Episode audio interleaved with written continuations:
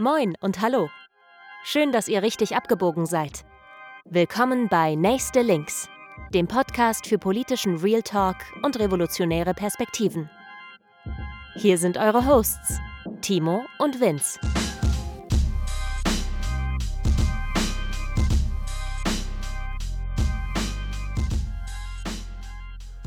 Moin und hallo, herzlich willkommen bei Nächste Links Folge 24 heute. Schön, dass ihr wieder eingeschaltet habt. Äh, unsere weitere Folge nach unserem Wiedereinstieg. An meiner Seite wieder ganz herzlich begrüße ich Vince. Ja, moin auch von mir. Ähm, schön, dass ihr alle wieder da seid. Timo, schön, dass wir hier wieder sitzen. Äh, ich freue mich total, jetzt wieder, wieder richtig einzusteigen. Ähm, hoffentlich hat euch die letzte Folge gefallen. Und genau, heute geht es um ein bisschen was anderes. Genau, beim letzten Mal durftet ihr mir fast zwei Stunden zuhören, wie ich über kölsche und rheinländische Migrationsgeschichte rede und ich hoffe, es war nicht äh, zu langweilig oder zu langwierig. Heute machen wir es ein bisschen kürzer und heute hast du, Vince, uns nämlich ein, äh, ein Thema, eine Geschichte, wie auch immer, mitgebracht, worüber wir sprechen werden. Ja, genau. Ähm, wir sitzen jetzt ja, also bevor ich hier mit dem, mit dem Thema für heute anfange, ähm, wir nehmen hier ja an einem gemeinsamen Ort auf und ich brauche mal ein bisschen hier hin. Und äh, wir haben ja immer diese Kategorie diese, des Schmocks der Woche. Und äh, ich nehme den einfach dieses Mal vorweg. Ja, tu es. Ich, ich konnte nicht mehr. Ich bin ähm, überzeugter und militanter Fahrradfahrer und äh, außerdem zu arm für ein Auto. Deswegen fahre ich gerne Fahrrad und heute bin ich noch lieber Fahrrad gefahren, weil die Solidarität geht raus. Die Kollegen von der Hochbahn sind im Streik. Das heißt, nachdem ähm, äh, man hier letzte Woche nicht S-Bahn fahren konnte, weil es zum, zur Deutschen Bahn gehört und die GDL gestreikt hat, kann man diese Woche nicht Bus fahren, weil der öffentliche Dienst streikt. Wie gesagt, volle Solidarität mit den Kollegen. Ärgerlich ist, wenn man auf den Bus angewiesen ist. Deswegen konnte ich nicht mit dem Bus fahren und musste Fahrrad fahren und ähm, mache das eigentlich auch gerne. Aber Hamburg ist ein Kacknest voller Baustellen und ich bin selten so zornig gewesen, glaube ich, wie als ich vorhin hier angekommen bin. Ja, es ist, es ist einfach zu beschissen und Sozialismus muss her, weil, also sorry. Wir brauchen bessere Fahrradwege. Ja, ohne Spaß. Also wirklich, also, ja, wirklich. also schon, schon im Kapitalismus irgendwie geilere Fahrradwege. Keine Ja, Ahnung, wir, fahr doch mal nach Kopenhagen oder nach Amsterdam oder irgendwo hin, wo, wo Leute irgendwie ordentliche Stadtplanung machen können, wenigstens. Wenigstens irgendwie unter kapitalistischen Bedingungen.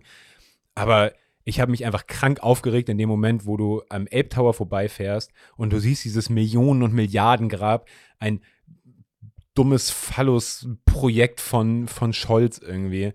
Kurz, du- kurze Side-Info: Ja. der, der Elbtower ist so ein Prestigeprojekt, was gerade pleite gegangen ist. Also der Investor ist pleite gegangen. Surprise. Ja, das gehörte hier Benko, René Benko. Genau.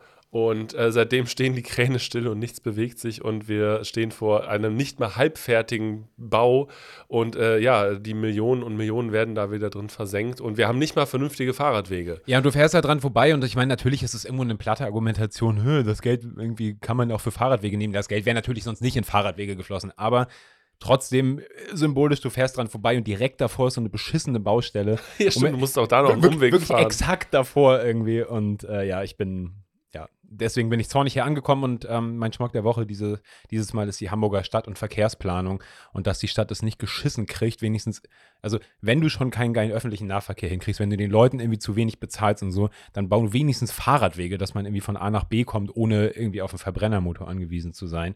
Und auch als Autofahrer bist du ja letztlich gelaxt. Also, wenn du irgendwie hier Berliner Tor durchfährst oder so, kommst du mit dem Auto ja auch nicht weit. Also, du brauchst einfach gesperrt, mal wieder. Ge- So, du brauchst einfach im Moment 20 bis 30 Prozent länger für jede Strecke und ich check nicht, warum das nicht irgendwie mal möglich ist. Ähm, deswegen, ja, äh, Sozialismus und Stadtplanung besser als Kapitalismus und Stadtplanung. Darf ich noch ganz kurz meinen kleinen Schmuck der Woche raushauen dazu? Auch die Stadt Hamburg. Wir hatten vorhin drüber gesprochen. Äh, es ist schon ein bisschen was her. Ich möchte trotzdem einmal volle Solidarität aussprechen. Die Stadt Hamburg hat im Zuge der Sparmaßnahmen des Bundes 800 äh, Arbeitsplätze gestrichen zur Wiedereingliederung in den Arbeitsmarkt, was de facto heißt, dass vor allen Dingen ähm, Orte wie so Sozialkaufhäuser, wo Leute quasi arbeiten, die mh, ja, Sozialhilfe beziehen oder halt eine Grundsicherung beziehen, arbeiten können und gleichzeitig können Leute mit wenig Einkommen einfach dort Klamotten, äh, Zimmerpflanzen, Möbel auch bekommen zu günstigen Preisen. Ja, und über 800 dieser Plätze sind jetzt gestrichen worden. So ist das Sozialkaufhaus in meinem Stadtteil auch geschlossen worden und ich sehe die Leute jetzt frustriert mit der Flasche Wodka im, äh, im Park sitzen. Das ist kein Witz, das ist genau so. Äh, SPD und Grüne, ihr elendigen, ihr elendigen, schmutzigen, schämt euch. Das ist so widerlich. Es kotzt mich an. Es widert mich an, wie ihr asoziale Politik ihr macht und in den Leuten, wirklich auch die, die eh schon gescholten sind in dieser kapitalistischen Gesellschaft, den Arsch irgendwie, äh, ja, noch versohlt hinterher, so nicht im Guten und den Teppich unterm Boden wegzieht. Echt, wah. Die Schande der SPD, ähm, sie hört nicht auf Nee. und ähm, deswegen brauchen wir was? Revolution. Eine Revolution. Erzähl mir mehr. Genau, also es geht, es geht heute um Revolution und wenn ihr den Titel gesehen habt, ähm, es geht um Revolution in Deutschland. Und vor allem geht es äh, um eine Frage, auf die wir später noch zurückkommen werden ähm, oder die ich, die ich euch später verraten werde. Aber ähm, apropos Frage, heute ist Segway-Tag. Timo, Ja. wer kommt dir als erstes in den Kopf, wenn du das Wort revolutionär hörst? Che Guevara. Geil, ich hab's als erstes. es ist genau aufgegangen. Bei mir steht Che Guevara, Fidel Castro in klar. ähm, okay, ja, super. Perfekt, es hat funktioniert. Also, ähm, wenn wir an Revolutionen denken, fallen uns schnell Beispiele aus der ganzen Welt ein. Für die eher europäisch Veranlagten unter uns ist es die Französische Revolution. Wer seine antikolonialen Hausaufgaben gemacht hat, denkt vielleicht zuerst an Haiti und Toussaint Louverture. Für alle euch Marxistinnen da draußen ist klar, dass die russische Oktoberrevolution 1917 die Blaupause für einen erfolgreichen Umsturz darstellt, während in anarchistischen Kreisen lieber der sozialen Revolution im Spanien der 1930er gedacht wird. Darüber, welche nun besser war, müssen wir uns auch nochmal irgendwann streiten. Kronstadt. Nein, was? Genau. ähm, während unsere Genossinnen in den 1960ern wahlweise Ho Chi Minh, Che Guevara oder Mao auf Schildern durch die Straßen der Bonner Republik getragen haben oder ihnen im Staatsbürgerkundeunterricht der DDR begegneten, fuhren unsere Eltern eher nach Nicaragua zum Arbeitseinsatz für die Sandinistas oder demonstrierten vor der britischen Botschaft, als Bobby Sands in britischer Gefangenschaft starb. Und selbst die weniger radikal Eingestellten unter ihnen konnten sich auf Free Nelson Mandela einigen. Und heute blicken Linke je nach ideologischer Prägung gerne zu den Zapatistas in Chiapas, setzen große Hoffnung in den Kampf der kurdischen Freundin in Rojava oder fiebern mit Black Lives Matter-Protesten in den USA. Und was haben diese Beispiele jetzt alle gemeinsam? Sie liegen außerhalb der Bundesrepublik und des deutschsprachigen Raums. Ich wollte gerade sagen, sie, und sie finden statt. Sie finden statt, genau. Ähm, sie liegen außerhalb des deutschsprachigen Raums, der, bitte zitiert mich hier nicht, aber mindestens seit 1968 keine revolutionäre Massenbewegung mehr hervorgebracht hat. Und sogar hier muss man im Nachhinein sagen, eine echte Gefahr für das herrschende System ging davon nicht wirklich aus, sondern wurde dann eher von Springer und Co. herbeigeschrieben. Haben wir ja auch in der äh, Folge zuvor gemerkt, auch in Köln. Man war zwar obrigkeitswidrig und hat sich nicht so richtig äh, unterwerfen lassen in dem Sinne, aber richtig revolutionär war man halt auch nicht. Genau. Und da ist so ein bisschen, da hätte ich dann die zweite Frage an dich. Gab es denn jemals eine erfolgreiche Revolution in Deutschland oder in Gebieten, die man heute als deutsch bezeichnen würde? Und das ist jetzt die Frage, wie wir Erfolg definieren. ich lasse mich hier nicht fangen. ähm, nee, also es gab natürlich äh, 1848 auch revolutionäre Unruhen in Deutschland, das weiß ich. Ähm, es gab den Hamburger Aufstand, ähm, es gab äh, die Bayerische Räterepublik zum Beispiel, ähm, die auch ein bisschen anarchischer geprägt war. Ähm, und es gab natürlich Gruppen, die sich die Revolution auf die Fahne geschrieben haben und jetzt natürlich ne, äh, allen voran die RAF irgendwie zum Beispiel, aber auch Gruppe 2. Juni und so weiter und so fort. Ja, äh, aber vielleicht gehe ich einfach. Und, und Thomas Münzer und die Bauernkriege. Was, was geht damit eigentlich? Ja, geil, du nimmst es vorweg. Ähm, ich würde aber trotzdem sagen, ähm, also meine Antwort dazu wäre nein, eigentlich nicht. Also eigentlich muss man sagen, es gibt revolutionäre Bestrebungen, es gibt revolutionäre Zeiten, es gibt je nach Revolutionsdefinition natürlich auch die industrielle Revolution hat in Deutschland stattgefunden, aber eine politische Revolution im eigentlichen Sinne hat es in Deutschland nicht gegeben, beziehungsweise wurde auf jeden Fall nicht erfolgreich im sozialistischen Sinne ähm, oder generell im, im emanzipatorischen Sinne zu Ende geführt. Zerknirscht müssen wir feststellen, die Einwohnerinnen Deutschlands haben bisher nicht geschafft, eine echte Revolution durchzuführen.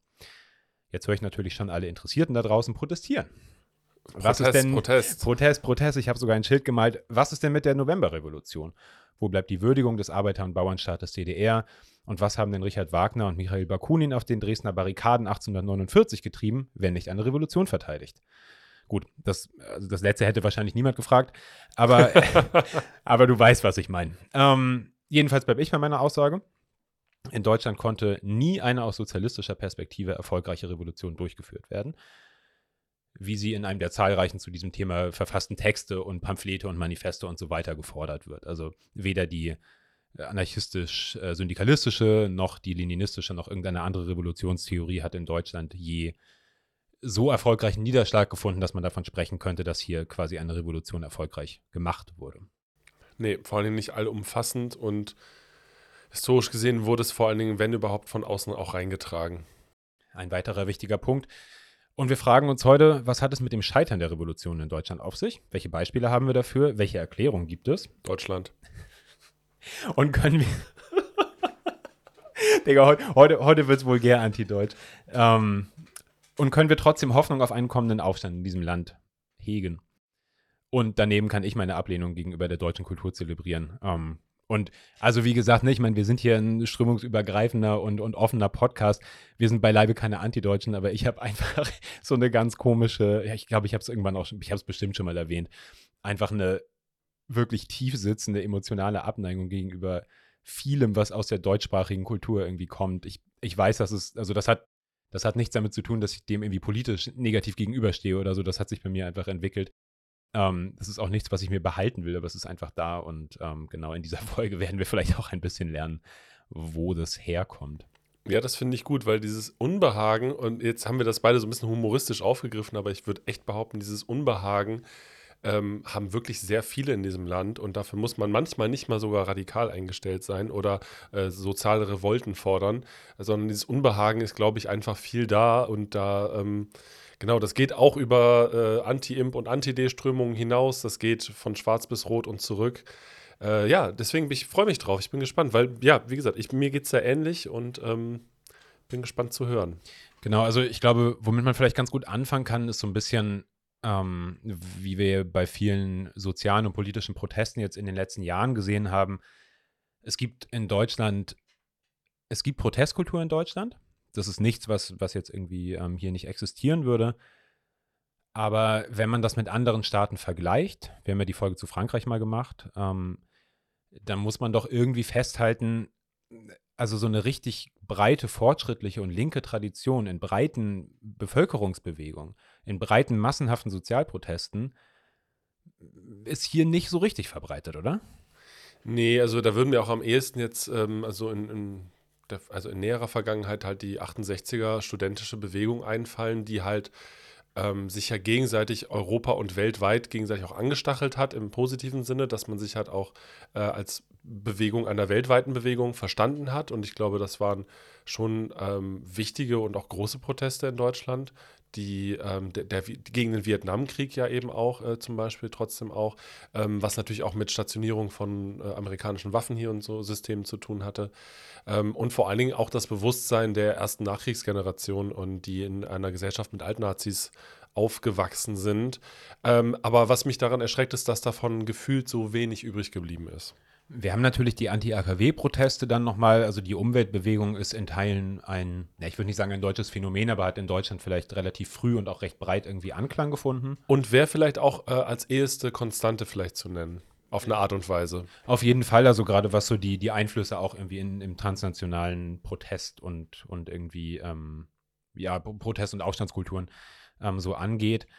Trotzdem müssen wir ja feststellen, Sozialproteste und jetzt gerade nochmal vielleicht auch in den letzten 20 Jahren ähm, sind in Deutschland aus linker Perspektive extrem selten erfolgreich. Und wir haben auch schon mehrmals darüber geredet, ähm, werden teilweise von Linken ja auch wirklich aktiv gemieden, beziehungsweise leider oft auch von Rechten mit übernommen und überformt. Und was, glaube ich, in Deutschland letztlich auf eine Art unvorstellbar ist, ist, dass sich emanzipatorische, auch sozialistische oder zumindest proletarische Forderungen ähm, mit einer positiven Bezugnahme auf den deutschen Staat verbinden lassen. Was in Frankreich als sicherlich das nächste Beispiel ähm, tatsächlich anders aussieht. Und ja, Frankreich hat seine Widersprüche. Sicherlich als Algerier findest du es nicht witzig, wenn die Leute mit einer Frankreich-Fahne irgendwie vor deiner Haustür rumlaufen oder zumindest nicht so geil wie irgendwie die, die weißen Franzosen drumherum. Aber trotzdem muss man ja sagen, gibt es, also hier Jean-Luc, Jean-Luc Mélenchon, heißt der Jean-Luc? Ich weiß es nicht. Also auf jeden Fall Mélenchon, der, der Führer der, ähm, der, der radikalen Linken oder der, der Linken in, in, den, in der französischen ähm, Parteienlandschaft, tritt ganz selbst, selbstbewusst und auch, auch mit Selbstvertrauen ähm, ganz selbstverständlich mit einer französischen Trikolore als Schärpe auf und bezieht sich darauf eben dann positiv auf, auf eine Kultur, die man, wo du in Frankreich aufgrund der erfolgreichen französischen Revolution quasi dich als fortschrittliche Kraft ja in diese Tradition eben stellen kannst. Und das kannst du in Deutschland kaum. Ja, in Deutschland tun es dann eher die Liberalen und sogenannten Demokraten mit ihrem Schwarz-Rot-Gold.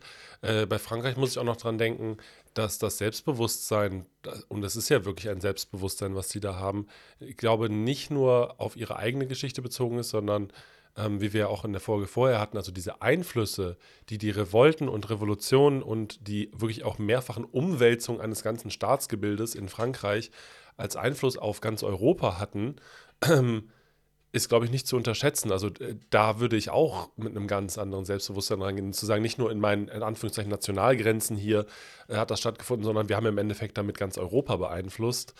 Ähm, das ist, finde ich, schon nicht zu unterschätzen.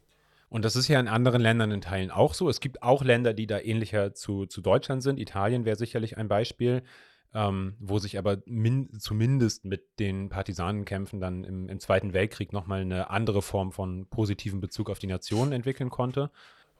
Und umgekehrt würde ich zum Beispiel sagen, die Konservativen haben das ja auch. Also ich meine, die Konservativen in, in Frankreich, aber auch in, in, in Deutschland, äh, weiß ich nicht, beziehen sich äh, positiv auf Margaret Thatcher in, in, in Großbritannien und irgendwie die Zerschlagung von, von äh, Gewerkschaften und so weiter. Und auch die deutschen und italienischen Faschisten haben sich gegenseitig die Hand gereicht und äh, sich da gegenseitig beeinflusst. Ne? Klar, ich meine, letztlich muss man natürlich sagen, wir reden hier heute über Revolutionen in einem nationalen Rahmen, äh, wobei ich als politisch überzeugter Mensch und als historisch interessierter Mensch natürlich ähm, ganz klar die These vertrete, dass es eine nationale Geschichte in dem Sinne gar nicht geben kann, weil allein schon, wir werden gleich über die Bauernkriege und auch über 1848 kurz reden, da gab es Deutschland in dem Sinne einfach noch nicht.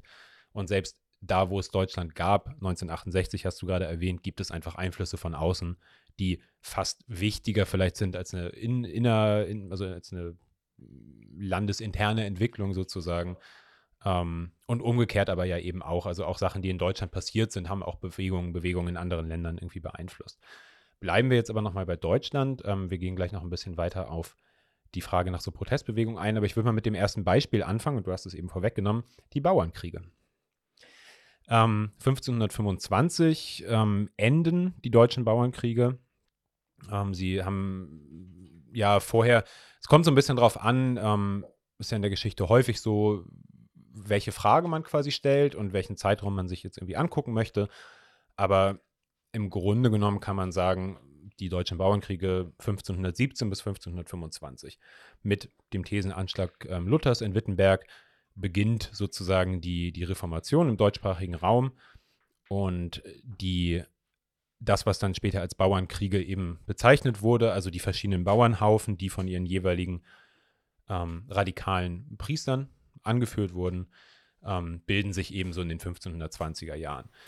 Shoutout an den Mönch von Lützerath. Schau, Shoutout an den Mönch von Lützerath, stimmt. Der hat sich ja in dem, in dem Interview im Neuen Deutschland damals selber als Nachkomme Thomas Münzers ähm, bezeichnet. Und, ja, Und sich eben auf diese Bauernkriege bezogen. Genau, Thomas Münzer ähm, sicherlich der bekannteste Bauernführer und radikale Geistliche aus der Zeit.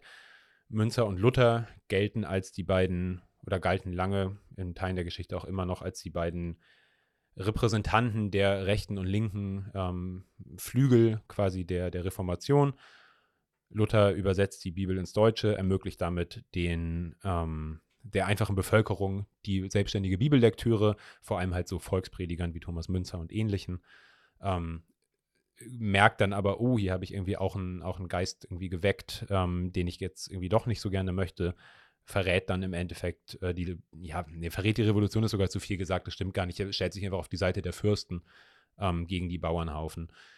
Thomas Münzer, Michael Geismeier, Jäcklein Rohrbach, ähm, alles ja, radikale Priester, die ähm, Bauernhaufen eben anführen, die gegen die Feudallasten, aber auch gegen den Einfluss der römisch-katholischen Kirche auf Deutschland, auf das deutsche Gebiet ähm, kämpfen.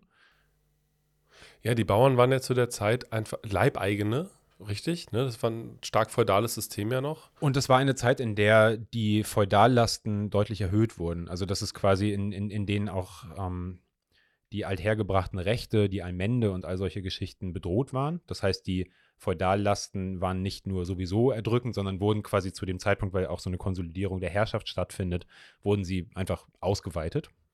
Ja, okay, und das hat natürlich äh, den äh, nicht gepasst, verständlicherweise.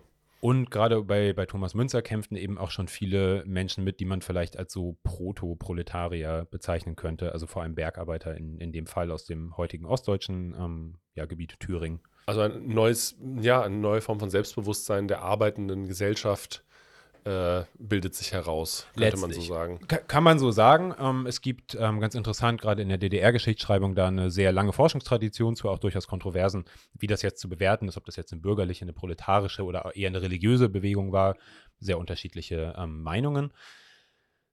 Wie dem auch sei, ähm, es kommt in den 1520er Jahren zu einer Reihe von Auseinandersetzungen. Es gibt die verschiedenen Bauernhaufen, gerade im Osten und Süden Deutschlands, ähm, die herumziehen und eben für ihre Rechte kämpfen gegen den Adel und vor allem gegen den Klerus. Also der, der verhasste Feind waren eben vor allem die, wir haben es in der letzten Folge gehört, die Erzbischöfe und Bischöfe, die zugleich Herrscher im geistlichen und im weltlichen Sinne waren. Und im materiellen Sinne ja auch noch. Also tatsächlich, also, genau, die konnten halt, die haben dir sowohl die Predigt gehalten, als dann halt irgendwie auch noch deine, ähm, ja, dein, dein Brot oder dein, dein Ochsen oder was auch immer irgendwie abgeknüpft.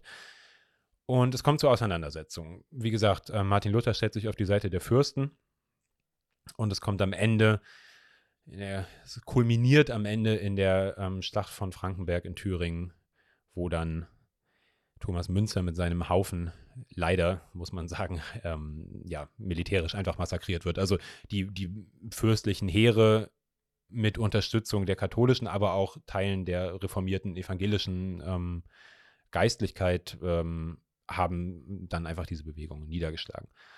Und äh, genau an dem, an dem Ort der, der letzten Schlacht, Thomas Münzers, gibt es heute ein großes Schlachtenpanorama, was in der DDR noch erbaut und errichtet wurde.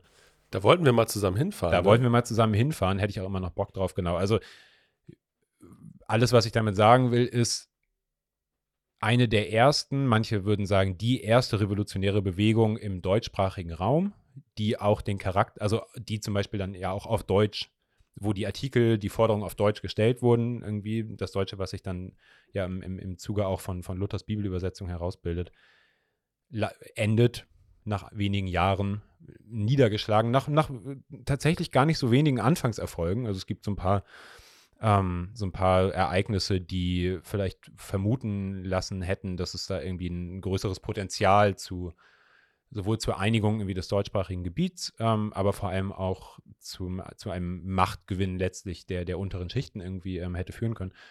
Ja, und das war dann aber leider nicht so, muss man einfach ganz klar sagen. Und so kann man sagen, es ist die erste versuchte, aber vor allem ist es die erste gescheiterte Revolution in Deutschland.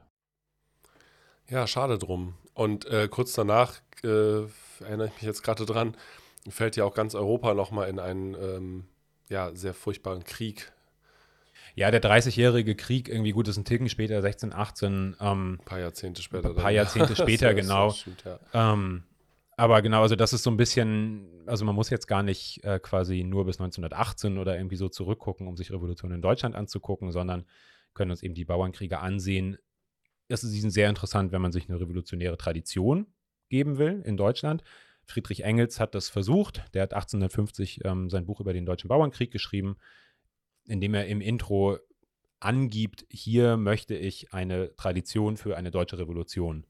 Ah, okay. Er hat das schaffen. Ja, er hat wirklich. Ja, um sich das äh, nicht, nicht anzueignen, sondern halt auch wirklich äh, analytisch dann darzustellen, zu sagen, hey, wir haben Bewegungen, an denen wir vom Dinge anknüpfen könnten. Genau, sowohl analytisch, aber auch, also er gibt es auch offen zu, auch propagandistisch. Okay, so, ne? ja, Also ja, wir klar. haben hier, hey Leute, ihr wollt doch irgendwie auch eine revolutionäre Tradition. Bitte sehr. So. Ähm, Leute vorher hatten schon quasi Quellenarbeit gemacht und auf der hat er dann aufgebaut, aber er hat ihm quasi diesen, diesen politischen Spin gegeben und gesagt, so Leute, hier ist jetzt irgendwie die, ihr wollt eine Tradition, bitteschön, Bauernkriege. Ähm, genau, und da vielleicht äh, kommen wir dann irgendwie nochmal so ein bisschen auch auf den Punkt, ähm, ja, wie sieht die Situation irgendwie heute aus? Weil Friedrich Engels und Karl Marx sind ja Deutsche beziehungsweise deutschsprachige, also Preußen irgendwie dann damals, und haben, ja, manche würden sagen, den Sozialismus erfunden. Nein, aber haben zumindest halt den wissenschaftlichen Sozialismus und den Marxismus begründet. Also spielt Deutschland ja offenbar eine total große Rolle, oder? Ja, weil das wiederum ja außerhalb deutscher Grenzen ganz schön viele Menschen und dann eben auch Bewegungen beeinflusst hat, und zwar weltweit. Und irgendwie nicht so richtig in Deutschland. Und das finde ich einen komischen Widerspruch tatsächlich. Ne? Das ist weil, super komisch. Weil die, die deutsche sozialistische Bewegung in, in all ihren Ausprägungen so, aber vor allem eben in der marxistischen Ausprägung natürlich, super einflussreich war. So, die deutsche Philosophie generell auch schon vorher mega, mega einflussreich. Aber es irgendwie trotzdem nie wirklich gelungen ist, diese Ideen, die gerade Marx und Engels sich überlegt haben, in Deutschland umzusetzen. Zumindest nicht im Zuge einer Revolution, wie sie sie sich vorgestellt haben. So über die DDR reden wir später noch. Und Deutschland galt vor allem zwischen 1890, also nach dem Ende der Sozialistengesetze, und 1933 als das Land mit der am besten organisierten sozialistischen Arbeiterbewegung. Und die gab es ja tatsächlich auch, genau. Und das ja. ist nicht nur ein Mythos, sondern das, die war, also die deutsche Arbeiterbewegung, zuerst sozialdemokratisch, dann gespalten in kommunistisch und sozialdemokratisch, kann man so sagen, war für Europa die am besten organisierte. Und eigentlich, also auch die Bolschewiki in Russland sind davon ausgegangen, die nächste Revolution findet in Deutschland statt und wussten auch so ein bisschen, wenn die nicht stattfindet, dann ist auch ihre Position in Russland recht prekär. Ja, und wo sind wir denn da falsch abgebogen?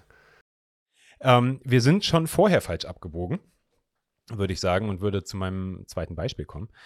Ähm, 1848.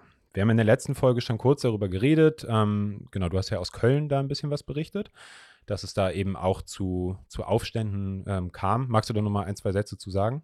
Genau, also in Köln, also Karl Marx und Friedrich Engels haben ja zu der Zeit äh, selber in Köln residiert und da ihre Texte in der Rheinischen und später Neurheinischen Zeitung geschrieben für die Arbeiterinnenschaft oder für die frühen äh, Organisierungen. In Köln selbst, ähm, ja, hat es leider nicht gereicht. Also es ist einfach wirklich nur ein Bruchteil der Bevölkerung irgendwie zusammengekommen, um zu protestieren, um simpelste Forderungen wie kostenlose Schulbildung und Rede- und Pressefreiheit und irgendwie die Sicherung von, ähm, äh, von Standard, äh, von, nee, von, wie sagt man? Äh, Lebensstandard, Dankeschön, ja, an, an Grund, also die Grundsicherung eines Lebensstandards irgendwie zu, äh, ja, zu protestieren. Und ähm, das ist äh, überhaupt nicht gut angekommen. Köln war damals halt in preußischer Hand. Und ich äh, habe sowieso das Gefühl, also diese Preußen haben in Deutschland halt einfach so einen krassen Einfluss auch gehabt. Und der, der preußische Nationalismus, der Militarismus und die Bürokratisierung, die einhergeht mit preußischer äh, Regentschaft, ähm, ist, glaube ich, auch von der, was so die Machtstruktur angeht und den Einfluss nicht zu unterschätzen und steht vor allen Dingen ja gerade äh, gerade Ideen von Marx und Engels und an anderen also absolut konträr gegenüber. Ja, auf jeden Fall. Und das, was du für Köln beschrieben hattest, gilt ja auch so ein bisschen für ganz Europa. Aber wir bleiben jetzt mal irgendwie hier beim, beim deutschen Gebiet, also das, was damals der Deutsche Bund war. Die Bevölkerung litt unter Hunger und Arbeitslosigkeit, vor allem einer relativen Arbeitslosigkeit, weil die Bevölkerung wesentlich stärker gewachsen war, als die Wirtschaft irgendwie im selben Zeitraum mitwachsen konnte. Das heißt, ähm, es gab einfach zu viele Menschen auf eine Art, ähm, beziehungsweise es gab zu viele Menschen, die bestimmte Fähigkeiten hatten für irgendwie einen zu kleinen Arbeitsmarkt. Ähm, und es gab außerdem nicht ähm, die, also es gab schlechte Ernten einfach so. Ähm, das heißt, also Hunger und Arbeitslosigkeit führten in, in Paris im Februar 1848 zur sogenannten Februarrevolution, die sehr, sehr schnell, was ich beeindruckend finde, auf Deutschland übergesprungen ist. Also noch Ende Februar haben sich die ersten Leute dann in Süddeutschland getroffen und so liberale, aber auch schon radikale Forderungen aufgestellt. Das heißt, dieser ganze Mythos von wegen erst durch Social Media wissen wir, was in anderen Ländern bei Protesten passiert. Also die Welt war vernetzt auch damals schon. Die Menschen reden die Menschen reden und vor allem haben damals Menschen vorgelesen. Also ganz, ganz gängiges Ding war, du triffst dich halt entweder in der, in der Kneipe auf dem Marktplatz oder in deinem Salon und irgendjemand liest halt die Zeitung vor und der Rest hört zu und diskutiert vor allem darüber. Ähm, es kommt zu einem Ausbruch der Revolution in Deutschland, der vor allem von den unteren Klassen getragen wird, eben vom Kleinbürgertum und Handwerkern, vor allem aber von Bauern tatsächlich und vom entstehenden Arbeiter, der entstehenden Arbeiterklasse in den Städten. Du hattest ja in Köln darüber berichtet, dass diese Menschen vor allem eben die, die Forderung nach, nach kostenloser Bildung und auch nach sozialer Absicherung, ne? also wirklich einfach nach, hey, wir, wir hungern, wir haben keine Arbeit und wir hungern, wir wollen ein Recht auf Arbeit. Das Recht auf Arbeit ist in der Zeit gefordert worden und eben nicht umgesetzt worden. Auf der anderen Seite standen Liberale, heute würde man wahrscheinlich sie als Konservative ähm, bezeichnen, liberal-konservative ähm, Reformer, wie diese komische neue Partei von Lucke, ähm, die ein Interesse daran hatten, bürgerliche, vor allem Markt- und so Vertragssicherheit durchzusetzen, die eben nicht der Willkürherrschaft des Absolutismus ausgesetzt werden, ja, aus, ausgesetzt sein wollten, was ich auch verstehen kann, ist auch nett, aber die eben, denen es nicht darum ging, jetzt irgendwie den sozialen Fortschritt ein, Einzug halten zu lassen, sondern ja, einfach an der Macht beteiligt zu sein. Ja, klar, ne? den Leuten ging es schon etwas besser. Sie hatten weniger Not im Endeffekt. Und äh, Klerus und Adel waren unglaublich mächtig, waren in den Strukturen fest verankert. Äh, die Knechtschaft des Klerus in Europa äh, ist ja auch nochmal eine ganz eigene Geschichte. Und also die Menschen ja nicht nur äh, ideologisch irgendwie ausgesaugt und unterworfen, sondern auch wirklich materiell, ganz klar. Ne? Und das finde ich dann schon irgendwie krass. Also, wenn ich mir denke, ähm, das, das ist ja das, was auch in Köln und anderen Städten passiert ist, dass eben sich ganz viele eben nicht mit den unteren Schichten zusammengetan äh, haben, was sie hätten tun können, sondern sich dann doch im Endeffekt auf die ja, liberale Seite gestellt haben, auf so eine, auf so eine oberflächliche Reformerseite, das, was man heute wirklich auch unter Reform und eben äh, versteht. Also du, du gehst eben nicht an die Wurzel des Problems und änderst das System komplett, sondern im Endeffekt soll der Adel Adel bleiben und ist schon okay, aber lass mal ein bisschen bessere wirtschaftliche Konditionen für uns raushauen. Im Endeffekt das, ne? Und dass da dann eben in den liberalen Kreisen relativ schnell klar war, lieber mit dem König zusammen gegen den Pöbel als mit dem Pöbel gegen den König. Feiglinge. Ja, wirklich. Lappen. Ähm, genau, und dann kommt es eben zum Verrat der Liberalen relativ schnell. Also diese Auf das dauert auch nicht Jahre, das dauert ein paar Monate und dann ist es relativ klar, hier gibt es zwei Bewegungen, die sich trotz ihrer gemeinsamen Gegnerschaft gegenüber irgendwie dem, dem überkommenen System einfach, die sich nicht verbünden werden. Die haben einfach entgegengesetzte Interessen. Das ist auch keine Frage, warum die eigentlich nett waren zu den anderen oder so, sondern die haben einfach grundsätzlich unterschiedliche Interessen. Kapitalisten und Arbeiter, Kapitalistinnen und Arbeiterinnen auf beiden Seiten. Ähm, da kommt dann auch dieses kleine Dresdner Beispiel. Dresden ähm, im Mai 1849 hat äh, eines, eines der Rückzugsgefechte der Revolution, wo es zu der merkwürdigen, ähm, dem merkwürdigen Ereignis kam, dass eben Richard Wagner, reaktionärer und antisemitischer deutscher Komponist und bis heute irgendwie Volksheld, keine Ahnung, in die Identifikationsfigur ähm, auf der einen Seite und äh, Michael Bakunin, einer der Begründer des Anarchismus, irgendwie zusammen auf den Barrikaden in Dresden gekämpft haben gegen, ich meine, preußische oder bayerische Truppen. Ja, ist eine wilde Zeit. Es gibt aus der Zeit relativ viele so, so Biografien auch von italienischen, französischen Leuten, die halt dann so durch ganz Europa reisen als so eine Art Berufsrevolutionäres. Finde ich, find ich irgendwie mal wieder faszinierend. Naja, auf jeden Fall kommt es dann aber eben zum Verrat der Liberalen. So, die schließen sich dann eben mit den von dir schon benannten Preußen, Österreichern und bayerischen, ähm, ja, monarchischen Truppen quasi zusammen. Und ähm, es kommt zur Flucht äh, des, des, des übrig gebliebenen ähm, Parlaments, des Rumpfparlaments eben aus Frankfurt nach Stuttgart, wo sich die demokratischen und radikalen Kräfte dann zurückziehen und ihre Niederlage quasi ähm, akzeptieren müssen, leider. Und im Endeffekt ist 1848 Revolution ausgebrochen und schon 1849 ist klar, okay, die Reaktion hat in Europa gewonnen und sie hat vor allem in Deutschland gewonnen. Und dass da innerhalb ja, von, von anderthalb Jahren irgendwie nach dem kleinen Aufblühen dann einfach direkt wieder irgendwie der Deckel drauf gemacht wurde. Und 1848 hätte es in Deutschland die Möglichkeit gegeben, ähnlich wie es in Frankreich ähm, eben 50 Jahre vorher passiert ist, den Nationalstaat in Anführungszeichen von unten zu gründen, zu einen. So, die, die Bestrebung gab es gerade im Bürgertum, aber auch in den unteren Schichten, dass halt gesagt wurde, okay, der Nationalstaat ist jetzt irgendwie das Ding der Zeit. So, das ist ein, ein objektiver Fortschritt gegenüber dem, dem monarchischen Willkürsystem vorher. Und das hat eben nicht funktioniert. Auch wieder noch ganz spannend, ne? Das ist gar nicht so lange her und zeigt eben, Nationalstaaten sind eine unglaublich junge Erfindung, äh, strukturelle Erfindung ähm, und äh, haben gewissen Strukturen halt vor allen Dingen genützt und sind eben nichts Gottgegebenes oder äh, Naturgegebenes, wie es auch gerne irgendwelche Rechten und Reaktionären immer äh, mit irgendwelchen Blut- und Bodenideologien irgendwie verteilen wollen. Nein, der Nationalstaat ist eine Erfindung, eine strukturelle Erfindung, dass man Dinge anders machen kann als eben in, ja, wie du schon sagtest, monarchischen, feudalistischen äh, Systemen.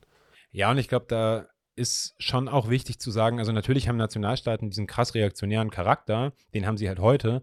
Ähm, aber damals, wenn du konservativ oder reaktionär warst, dann warst du gegen den Nationalstaat. So, du warst für Ja. das Aufrechterhalten der kleinen Fürstentümer, der monarchischen, nicht durch eine Verfassung abgesicherten Ordnung. Ja, und die Bindung durch eine irgendwie, ja, äh, Treue zu einem König oder äh, ne, ganz krass, klassische, klassisches und krasses Beispiel natürlich irgendwie der Glaube zur katholisch-römischen Kirche und so weiter und so fort. Das sollte halt einen zum Kaiser äh, statt irgendwelche, ja, nationalen äh, Einheiten. Genau, und weil der Nationalstaat eben auch assoziiert wurde von den herrschenden Eliten mit einem relativen Machtverlust für sich selber. Also, ne, wenn du dein kleines Fürstentum ausbeuten kannst, ist halt chilliger, als wenn du das irgendwo in irgendeinem Bundestag nochmal rechtfertigen musst. Ja, aus seiner Burg irgendwelche Händler ausrauben lassen. Zum Beispiel. ähm, und 1871 kommt es dann ja aber trotzdem zur Gründung eines deutschen Nationalstaats. Und der wird aber eben von oben gegründet. Der wird von Preußen gegründet, der wird militärisch gegründet. Und der, bei dem ist klar, hier kommt irgendwie die Staatsgewalt nicht vom Volke. E- Egal wie kritisch man all diesen Sachen gegenübersteht. Ne? Aber hier kommt die Staatsgewalt nicht vom Volke, hier kommt die Einigung nicht von unten, hier kommt die Einigung von oben.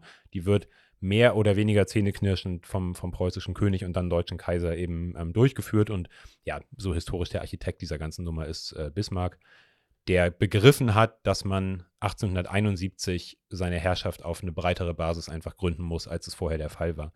Aber, und das ist eben eine der entscheidenden Punkte in der deutschen Geschichte, es gab keine nationale Erhebung oder Einigung von unten, sondern es gab eine Reichsgründung von oben, die explizit in Abgrenzung gegen den sogenannten Erbfeind Frankreich nach dem Deutsch-Französischen Krieg durchgeführt wurde. Und manche Leute behaupten, dass genau darin der Ursprung der reaktionären Tendenzen innerhalb von Deutschland liegt. Ähm, der Historiker Hans-Ulrich Wähler hat ähm, in den, ich glaube, 70er Jahren die sogenannte Sonderwegsthese ja, erdacht, sozusagen, sicherlich nicht alleine. Das ist jetzt auch irgendwie, also wie, wie so oft ist es natürlich ein ähm, Resultat längerer Diskussionen, aber dass eben gesagt wird, naja, weil halt in Deutschland diese, dieses Einigen oder der, der soziale und nationale Protest ausgeblieben ist oder nicht erfolgreich war und dann die Einigung von oben militaristisch, autoritär und gegen das Interesse der meisten Teile, der größten Teile der Bevölkerung durchgeführt wurde, kann man sich in Deutschland eben kaum vorstellen, dass es eine breite revolutionäre Bewegung geben kann. Ja, da kommen wir nochmal zum Selbstbewusstsein zurück. Wenn du irgendwie historisch und wahrscheinlich eben auch sogar Teilen sogar vielleicht familiär, wie in Frankreich, auf ähm, diverse revolutionäre Erhebungen zurückschauen kannst und weißt, wir können sehr wohl etwas ändern und wenn uns was nicht passt, ganz ein- vereinfacht jetzt gesagt, dann ändern wir das. Und in Deutschland immer wieder äh, zähneknirschend das angenommen wurde und ähm, ja, man dann auch einem gewissen Militarismus zusätzlich frönt. Militarismus bedeutet ja nicht nur irgendwie, dass man permanent stehende Heere hat, sondern das ist ja auch eine Geisteshaltung. Ähm, das hat mit Obrigkeitshörigkeit äh, zu tun, das hat mit auch Unterwerfung, Unterordnung und Hierarchisierung zu tun. Und wie du schon sagtest, wenn das auch noch von oben auferlegt wird, ähm, dann sind halt auch Abweichungen davon auch nochmal anders äh, zu werten oder werden anders gewertet, als wenn du zum Beispiel was von unten aufbaust. Ne? Ja, und ich glaube, dass da tatsächlich, ähm, wir kommen gleich nochmal darauf, ob diese Sonderwegsthese, wie irgendwie heute drüber diskutiert wird, aber das Ausbleiben einer revolutionären Tradition und die Abwesenheit von Linken bei größeren Protestbewegungen in Deutschland, also ich finde schon, dass man da ein, eine gewisse Linie ziehen kann eben, weil genau wie du gesagt hast, wenn ich in meiner Familientradition nicht habe, naja, wir haben ja damals schon irgendwie in Paris 1789 auf den Barrikaden gekämpft. Wir haben irgendwie die Jakobiner gegen we- wen auch immer verteidigt. Danach haben wir irgendwie ähm, 1848 die nächste Revolution, 1830 vorher noch irgendwie eine Revolution. Dann haben wir 1871 die Pariser Kommune. So, und das ist, das sind im Grunde genommen gab es wahrscheinlich in Frankreich zum Beispiel jetzt im 19. Jahrhundert nicht eine Generation, die nicht Revolutionserfahrung gemacht hat. Und teilweise waren 1871 Leute noch am Leben, die die erste Revolution noch mitbekommen haben. Also es ist wirklich eine ganz andere, eine ganz andere Stimmung oder ein ganz anderes Selbstbewusstsein, auf das man sich da stützen kann. Und in Deutschland wird dann gefragt, Papa, warum müssen wir das alle so machen? Ja, weil es so ist. Ja, und weil wir es halt immer schon so gemacht Weil wir es haben. schon immer so gemacht haben und weil, weil die Preußen das gesagt haben. Wie gesagt, und das ist natürlich, das ist natürlich jetzt alles irgendwie mit dem ganz großen Pinsel gezeichnet. Ne? Ja. Also es gibt überall lokale Erhebungen, es gibt ganz andere Tendenzen und das möchte ich auch nicht, ähm, also don't add me, irgendwie, das hier ist jetzt keine, erhebt keinen keinen Anspruch auf Vollständigkeit. Aber vielen Linken fällt nach so vielen Jahren und Jahrzehnten irgendwie ähm, der, der gescheiterten Aufstände ist irgendwie auch, glaube ich, immer noch schwer, eine, eine Art Traditionsbildung irgendwie für eine revolutionäre Bewegung in Deutschland überhaupt sich vorstellen zu können und dann auch irgendwie zu machen, oder? Auf jeden Fall. Ich habe gerade direkt gedacht, woran denke ich denn, wenn ich mich persönlich jetzt auf meine linke Geschichte und Tradition beziehe? Und da denke ich halt vor allen Dingen an die autonome Bewegung der 80er Jahre. Das ist für mich persönlich ein ganz großer Anknüpfungspunkt, weil sie halt auch in verschiedene soziale Kämpfe eingegriffen hat und weil sie ja auch versucht hat, eine eigene Kultur zu schaffen, gerade auch mit so Hausbesetzung. Äh, ich denke an die Generation meiner Eltern, die so spät 68 beeinflusst sind und vor allen Dingen so Anti-AKW-Bewegung waren. Und ich denke eben an die 68er-Bewegung. Ähm, und dann ist aber auch Schluss. Spätestens dann. Dann ist wirklich. Schluss. Oder wenn du halt irgendwie quasi den Schritt noch weiter zurückgehst oder auch die, die politische Tradition, die bei mir dann irgendwie eher durchkommt, sind natürlich dann die 20er Jahre und der Widerstand irgendwie in den, in den 30ern. Genau, das ist dann aber auch eher wieder so ein, okay, in die Tradition kann ich mich mit meinen Aktionen zum Beispiel und meinen Gruppen auch stellen. Äh, also voll gehe ich mit, weil da, da würde ich auch noch sagen, das stimmt, aber dazwischen ist ja erstmal noch, dazwischen klafft eine Lücke, wo man sagen kann, okay, Partisanen äh, oder Widerstandskampf irgendwie im, im Dritten Reich ist irgendwie wichtig, ist aber schwierig daran anzuknüpfen, weil andere Verhältnisse. Naja, und das ist nicht nur schwierig daran anzuknüpfen wegen der Verhältnisse, sondern es ist auch schwierig daran anzuknüpfen, weil die allermeisten Deutschen in ihrer Geschichte, in ihrer Familiengeschichte keinen Widerstand vorweisen können. Yes. Entgegen landläufiger Meinung, nach denen irgendwie 70 Prozent aller Deutschen Widerstand waren, wenn man mal ein bisschen rumfragt. So geil ist, weil die Zahlen fast genau umgekehrt sind. Ja, ja. Aber das hat natürlich auch seine Gründe. Und zwar, dass einfach mega viele Leute diese Zeit nicht überlebt haben. Und wenn ich irgendwie ein paar tausend, zehntausend Leute umbringe, jetzt mal abgesehen irgendwie von der Shoah und den ganzen Massenmorden und irgendwie dem Zweiten Weltkrieg, aber nur die, die Kommunisten, Sozialdemokraten und sonstigen politischen Verfolgten, ja, dann kann ich, dann ist danach irgendwie der Aufbau einer Tradition natürlich auch schwierig, weil die Familien einfach nicht mehr existierten. Und damit kommen wir zum dritten Beispiel, und zwar der Revolution von 1918-19 und ihren Folgen. 1918, es herrschen Krieg, Hunger und Monarchie. Muss man, glaube ich, nicht viel mehr zu sagen. Ähm, der Erste Weltkrieg geht für Deutschland gerade verloren. In Kiel, Shoutouts an die Genossin da oben im Norden, ähm, beginnt äh, der Aufstand äh, mit, mit, dem, mit der Meuterei der, der Matrosen, die sich eben weigern, zu einem Himmelfahrtskommando nochmal auszulaufen, nur um sich irgendwie für eine Medaille am Revers des Kaisers irgendwo in Skandinavien von englischen Schiffen versenken zu lassen.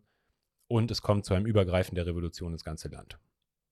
Und da ist jetzt quasi der nächste Scheidepunkt, ähnlich wie 1848, würde ich zumindest sagen, wo es die Möglichkeit gegeben hätte, eine radikale, eine sozialistische Revolution durchzuführen. Und es gab die Möglichkeit, sich mit den alten Kräften zu arrangieren. Und wofür entschied sich die SPD? Wer hat uns verraten? Und genau, nicht nur durch den durch, ja, nicht, nur, nicht nur durch die Zustimmung, oh. nicht nur durch die Zustimmung zu den äh, Kriegskrediten 1914, sondern eben auch nochmal dann Friedrich Ebert äh, entschließt sich eben dazu zu sagen, nein, wir wollen die Revolution nicht wie in Russland weitertreiben. Im Gegenteil, wir wollen es verhindern und die SPD oder im Auftrag der SPD ähm, werden dann eben von rechten Freikorps Rosa Luxemburg und Karl Liebknecht ermordet. Damit endet nach dem Spartakusaufstand eben auch die, die realistische Möglichkeit einer alternativen Entwicklung in Deutschland. Es kommt, ja, ja nee, nee, sag, sag gerne, nee sag alles gerne. gut. Ich muss gerade an diese KZ-Zeile denken. Ähm, äh, ja, aber ein paar bei uns sind Nazis, lass mal dein Gejammer, denn jeder Werkzeugkasten braucht einen Hammer. Und das hat die SPD damals scheinbar irgendwie auch äh, für sich irgendwie erkannt und äh, einfach auch äh, knallhart, also wirklich knallhart mörderisch durchgesetzt. Wahnsinn. Ja, Ebert und vor allem der Bluthund Noske, ähm, die größten Schweine in der sozialdemokratischen Geschichte, oh, von denen gibt es ja relativ viele. Jetzt kommt es 1921, 1923 nochmal zu Versuchen von kommunistischen Erhebungen. Ähm, und genau, du hattest die, die Räterepublik in München angesprochen. Ist, ne, ist, wir, wir, wir gehen, wie gesagt, mit dem groben Pinsel heute vor. 1923 dann der Hamburger Aufstand, irgendwie der letzte Versuch, ähm, doch noch einen kommunistischen Aufstand in einer Krisensituation herbeizuführen.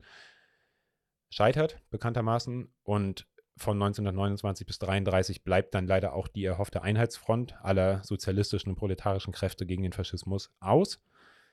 Wir machen jetzt nicht das Fass auf, welche der beiden Arbeiterparteien mehr schuld daran war. Ich denke, ihr könnt euch denken, wohin wir tendieren. Auf jeden Fall kommt es 1933 letztlich zur Niederlage der ja eigentlich aller nicht nationalsozialistischer oder aller nicht nicht reaktionärer Kräfte in Deutschland.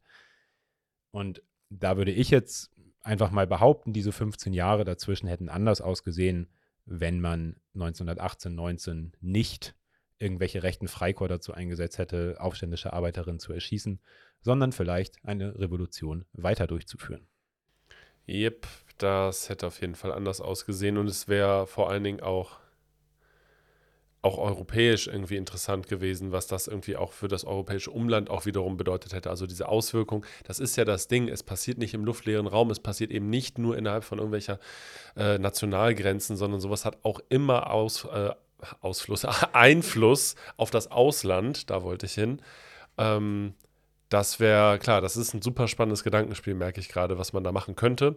Ähm, aber du hast bestimmt da noch was ja, hinzuzufügen. Ich, ich, hätte, ich hätte gleich noch einen letzten Punkt. Ähm, ich wollte nur ganz kurz anmerken, natürlich ist es immer gefährlich, sich in der Geschichte äh, so zu tun, als hätte es eine andere Möglichkeit gegeben, weil es ist ja nicht so eingetreten. Ich finde das immer so. Ja, hätte, wente, könnte, hätte, so, ne? ne? ne? Wenn das Wörtchen wenn nicht wäre und so. Aber trotzdem finde ich es durchaus wichtig, eben zu sagen, okay, es gibt andere Entwicklungslinien, die in anderen Ländern, zum Beispiel im Zuge der russischen Revolution oder halt bei der französischen Revolution in Frankreich versus irgendwie Deutschland 48, es hätte Möglichkeiten gegeben, es hätte vielleicht auch Mehrheiten oder zumindest relevante Teile der Bevölkerung gegeben, die sich auch diesen Kämpfen angeschlossen hätten. Und es waren immer auch bewusste Entscheidungen ähm, rechter oder dann später sozialdemokratischer, rechter sozialdemokratischer Kräfte, das ähm, aktiv niederzuschlagen.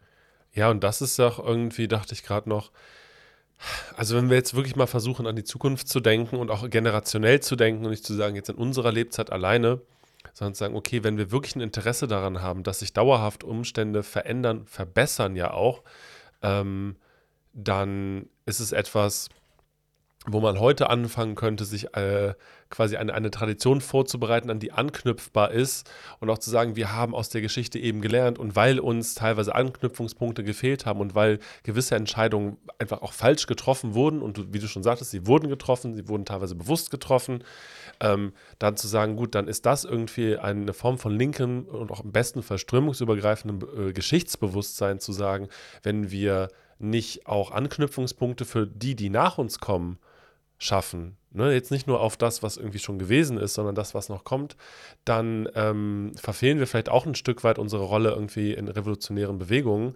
und es sollte vielleicht ein Bewusstsein für alle Gruppen sein, zu sagen, also äh, das, das ist etwas, was anknüpfungsfähig sein muss, damit äh, später vielleicht auch ja, andere Entscheidungen getroffen werden können. Und damit kommen wir zu unserem letzten Beispiel. Und dann sind wir dann tatsächlich auch in, dem, in, der, in der BRD angekommen. 1945 endet der Zweite Weltkrieg und in Deutschland kommt es ähm, anders als in anderen Ländern nicht zu gesamt irgendwie oder massenhaften Widerstandsakten. Es gibt Widerstand, der in den ersten Jahren natürlich irgendwie ähm, besonders von, von der Arbeiterbewegung getragen wird, nach deren weitestgehenden Verhaftung und Zerschlagung dann in Teilen auch irgendwie von demokratischen und liberalen Gruppen. Aber also ja, sehr, sehr große Teile des, des Widerstands in Deutschland waren einfach proletarisch. Aber es kommt eben nicht, wie zum Beispiel in Jugoslawien, in Italien, teilweise auch in Skandinavien, in Griechenland, zu bewaffneten Aufständen der Bevölkerung. Im Gegenteil, ähm, Deutschland muss von außen befreit werden. Am 8. Mai wird Deutschland befreit vom Hitlerfaschismus, ähm, von der Roten Armee im Osten und den ja, westlichen Alliierten, ähm, Frankreich, den USA und Großbritannien plus all ihren Verbündeten im Westen. Und jetzt war natürlich dann auch die Frage, naja, wie geht es denn weiter? Also wir haben einen weiteren Scheidepunkt sozusagen in der deutschen Geschichte erreicht. Im Osten wird der Sozialismus aufgebaut nach sowjetischem Vorbild. Im Westen wird 1956 die KPD verboten.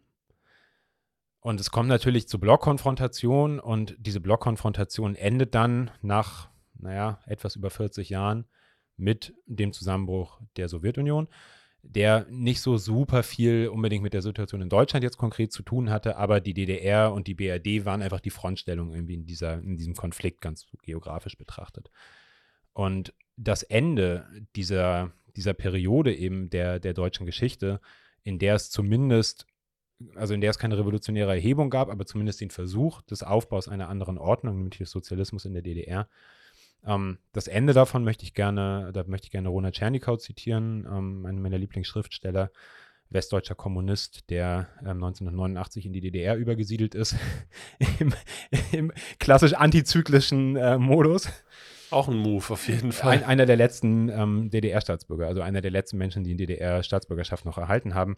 Genau, und der hält ähm, vor dem letzten DDR-Schriftstellerkongress eine seiner bekanntesten Reden. Left Vision hat ein schönes Video dazu gemacht, in dem er äh, das, diese Rede schließt er mit den Worten, am 9. November 1989, also dem, dem Fall der Mauer sozusagen, hat in Deutschland die Konterrevolution gesiegt.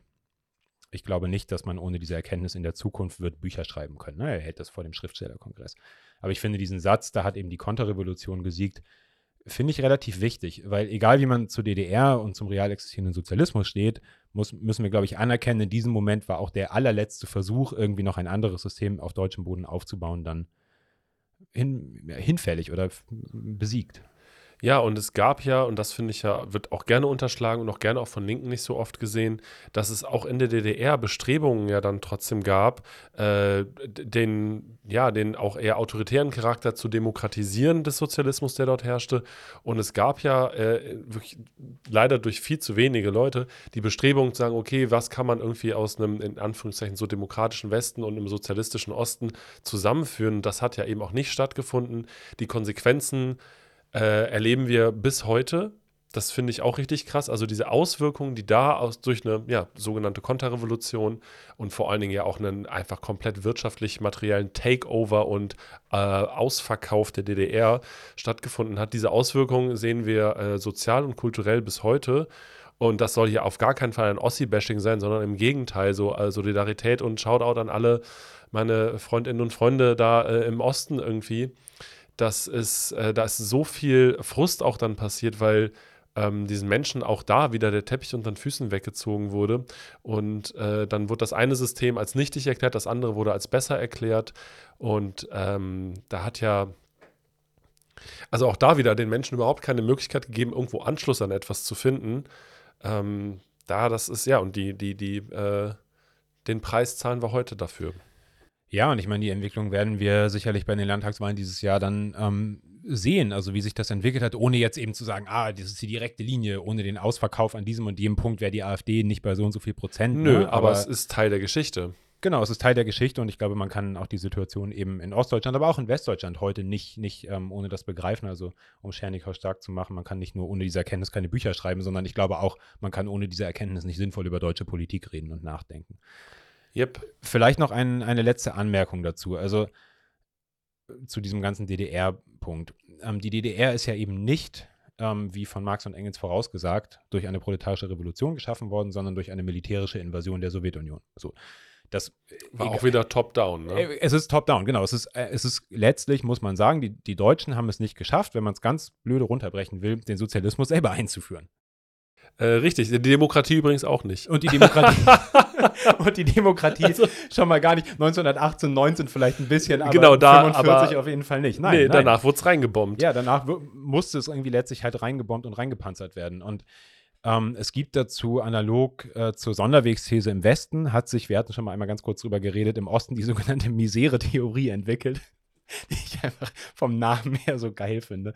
Ähm, der Historiker oder ähm, Ideologe, ähm, Intellektuelle Alexander Abusch, ein, ein DDR-Intellektueller, hat eben diese Theorie entworfen, wahrscheinlich auch ein bisschen mit Hinsicht auf mh, mm, eine Art Legitimation der, der sowjetischen Besatzung, aber nach der eben die Deutschen seit dem Bauernkrieg, also seit 16, nee, 1525, also dass quasi den, die Deutschen nicht in der Lage sind, ähm, selber für Fortschritt zu kämpfen. Und das ist, wir kommen, wie gesagt, am Ende noch mal ein bisschen darauf, warum man das auch alles problematisieren muss und warum das vielleicht auch alles nicht so stimmt. Aber ich finde es doch interessant, dass sich im kapitalistischen Westen und im sozialistischen Osten nicht ganz zeitgleich, aber in einem ähnlichen Zeitraum sehr ähnliche Theorien darüber entwickelt haben, warum es in Deutschland eben die Situation gab, die es gibt. Und vor allem ist natürlich die ganz große Frage dabei immer, warum hat der Faschismus in Deutschland gewonnen? Warum hat er nicht in anderen Ländern gewonnen?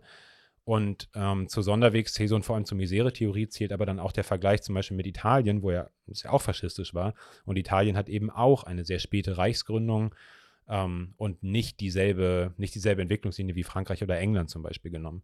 Ähm, bei der Misere-Theorie, wie gesagt, wird eben davon ausgegangen, dass von Luther bis Hitler, sozusagen, also ganz, ganz plump runtergebrochen, eine Linie sich zieht. So.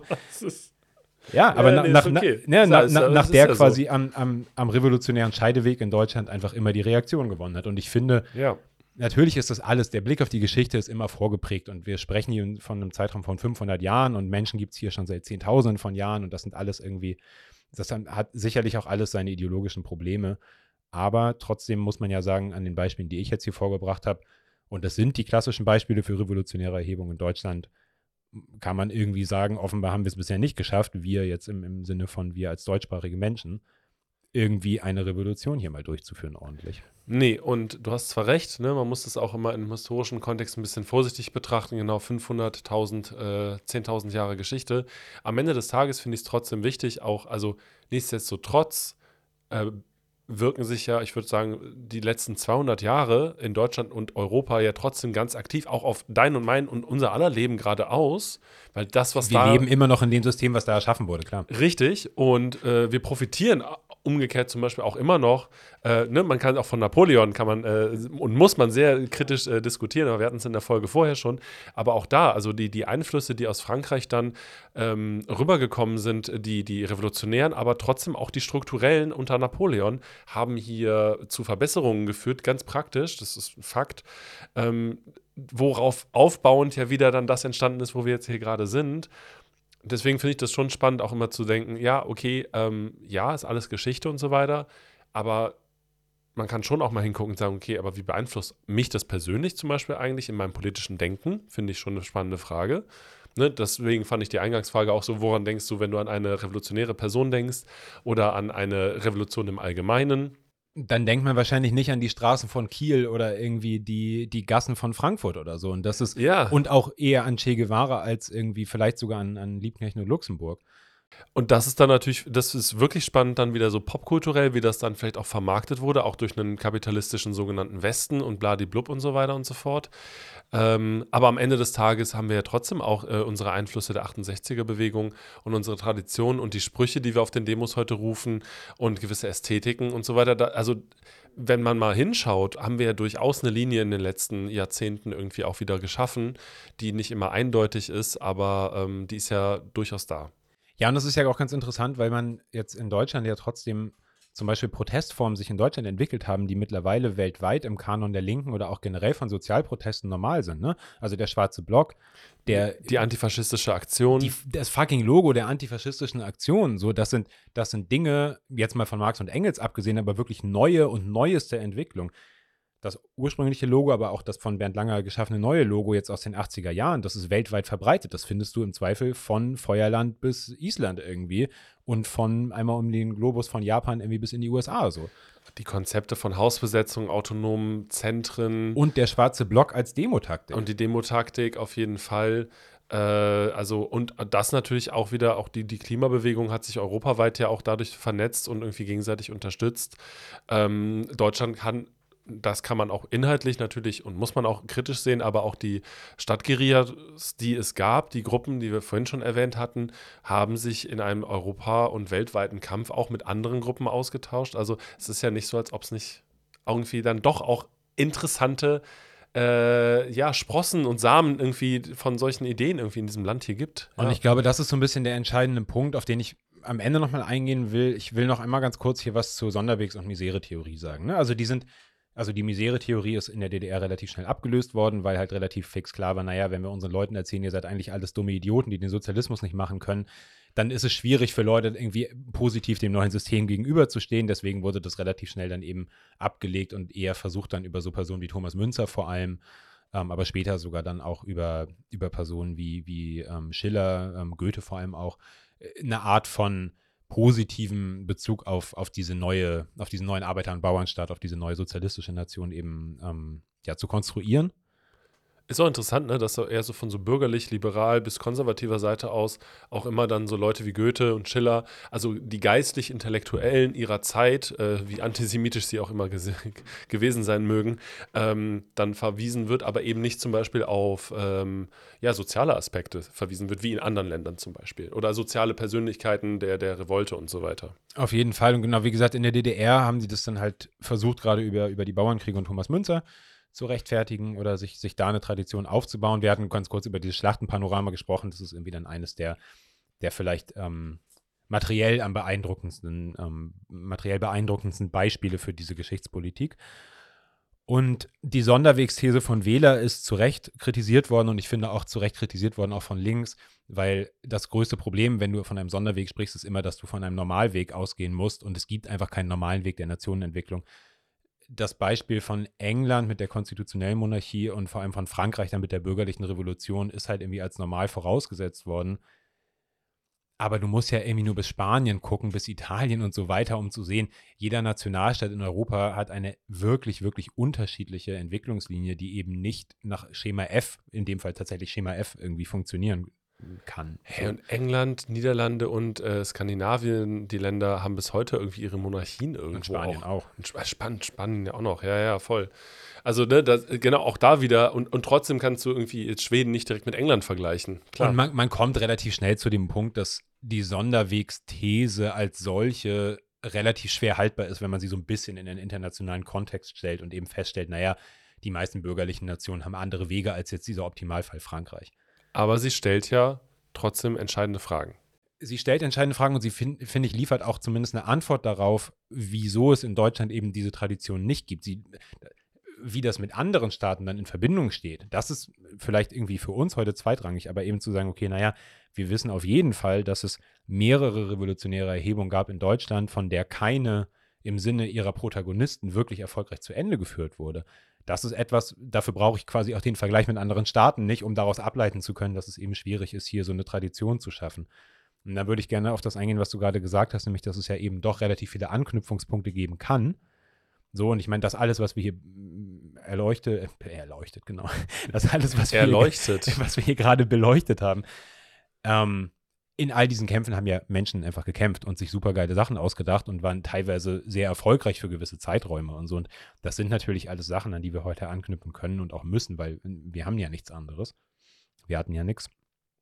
Ähm, aber dass es im Unterschied eben zu Staaten, die sich entweder selber vom Faschismus befreit haben oder zumindest einen großen Anteil daran hatten, oder Staaten, die irgendeine Form von Revolution gegen einen unterdrückerischen Herrscher oder sowas ähm, aufweisen können. In Deutschland zwar eine revolutionäre Tradition gibt, aber keine Tradition der erfolgreichen Revolution. Ja, es ist Deutsch ein Kaltland, ne? Ja, und es ist irgendwie auch, ja, es ist manchmal ganz schön, ganz schön trist oder ganz schön trüb natürlich auch, weil ich meine, wir sind, wir sind keine, keine äh, hier konservativen Pseudosozialisten, die irgendwie der Meinung sind, man müsse jetzt irgendwie den, den super krassen nationalen Bezug herstellen, um irgendwie die Massen zu begeistern. So. Deutschland ist auch keine Kolonie, wo du irgendwie einen antikolonialen Nationalstaat mit Nationbuilding und so weiter gegen, gegen den Unterdrücker aufbauen musst. So.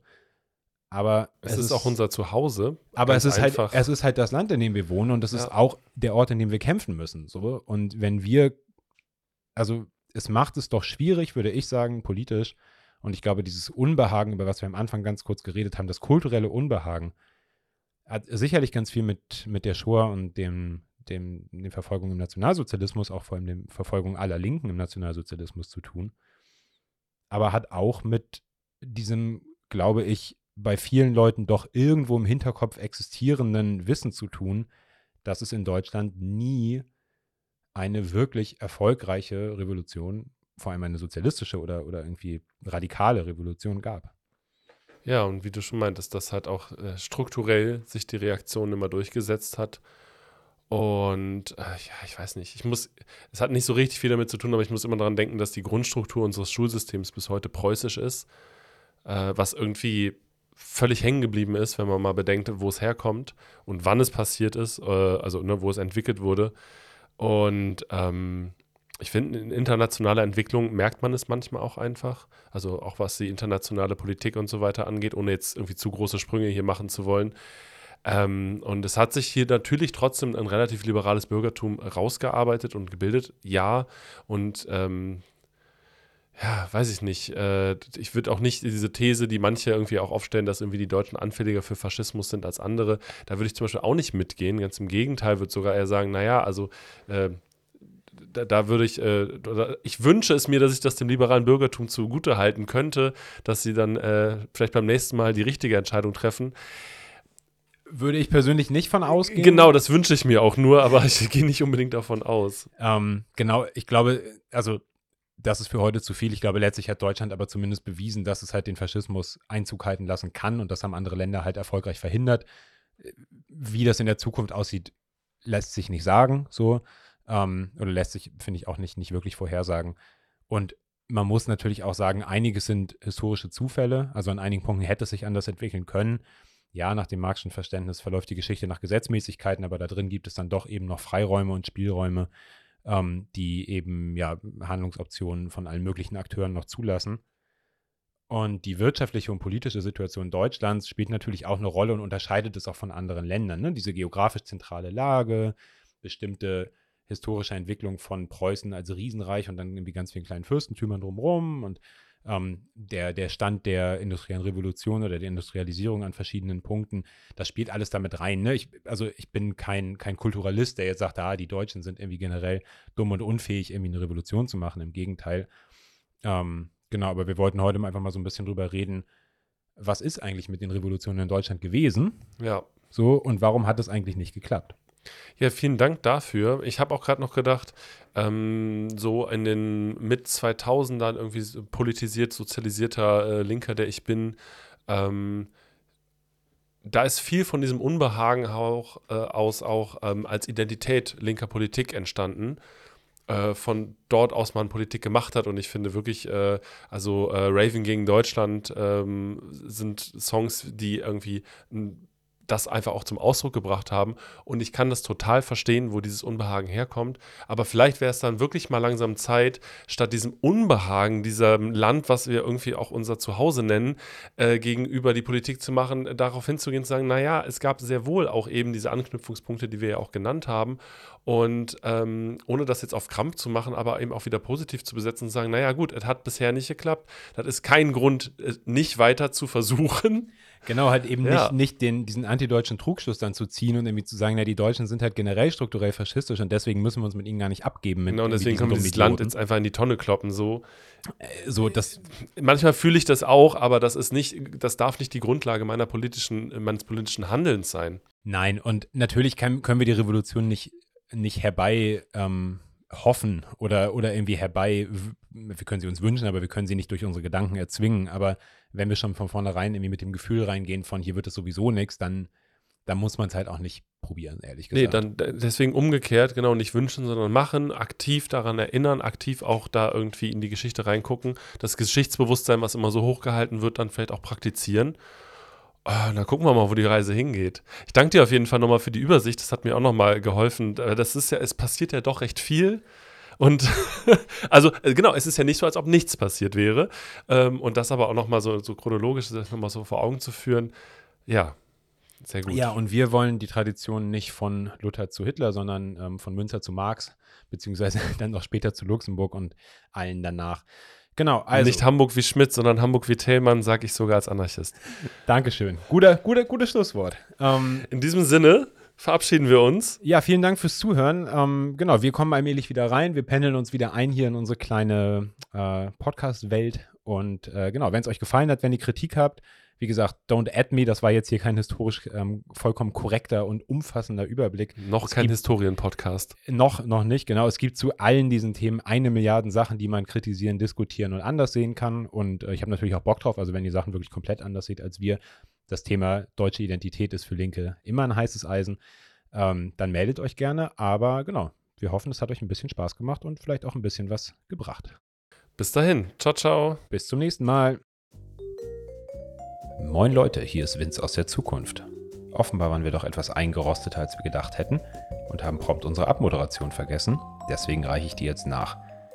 Wenn ihr nächste Links hören und weiterempfehlen wollt, ihr findet uns bei Spotify, bei Apple Podcasts, bei Soundcloud und auf YouTube, überall unter nächste Links. Wenn ihr uns kontaktieren wollt, dann geht das am einfachsten per Instagram dort unter Nächste Links Podcast. Und da findet ihr auch unseren Linktree mit allen weiteren relevanten Links, unter anderem auch unsere E-Mail-Adresse nächstelinkspodcast at riser.net. Also, wenn ihr uns kritisieren, loben oder sonst wie Kontakt zu uns aufnehmen wollt, dann macht das doch am besten darüber. Wir freuen uns natürlich besonders, dass uns auch in unserer Pause weiter Leute gespendet haben. Das motiviert uns weiterzumachen und ermöglicht uns außerdem weiter an unserer Podcast-Infrastruktur zu arbeiten. Wenn ihr uns ein bisschen was spenden wollt, dann macht das am besten über Kofi, dort unter nächste Links. Da könnt ihr uns einmalig oder regelmäßig Spenden zukommen lassen. Da würden wir uns natürlich sehr freuen. Ansonsten von mir an dieser Stelle noch einmal vielen Dank fürs Zuhören und bis zum nächsten Mal. Macht's gut!